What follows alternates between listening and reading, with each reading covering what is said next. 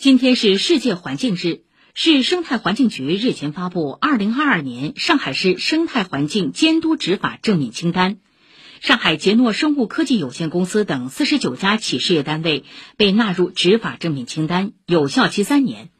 对清单企业，生态环境执法主要以非现场检查方式开展，正面清单实行动态调整。目前，本市纳入正面清单企业总数已达一百四十九家。请听报道。正面清单制度是生态环境执法中对污染轻、风险低、守法意识强的企业少去或者不去。此次新增的四十九家正面清单企业由各区生态环境局根据管理经验选送，经审核公示后形成生效。市生态环境局执法处王静介绍。企业列入了正面清单呢，我们主要会使用无人机、走航车等非现场检查的方式进行执法。我们还有很多企业安装了污染源自动监控的设备，可以远程获得这些企业的排污的情况。通过这些方式，让企业集中精力，安心的进行生产。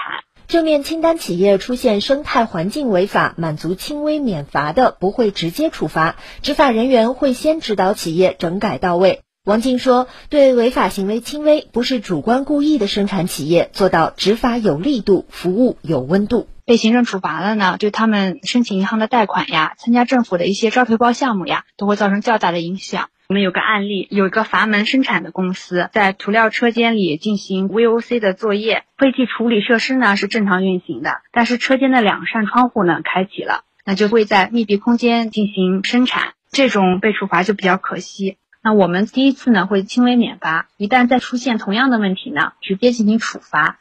市生态环境局执法处副处长钱文荣说：“正面清单企业都是管理情况良好，近年来没有受过行政处罚的企业。对于曾经被处罚的企业，也有机会进入正面清单。对一些不严重的生态环境处罚，期满三个月以内且完成整改结案的，可以提交信用修复；满足条件十天以内呢，将完成信用修复的工作。”信用修复完成以后符合条件的，还是可以申请纳入正面清单的。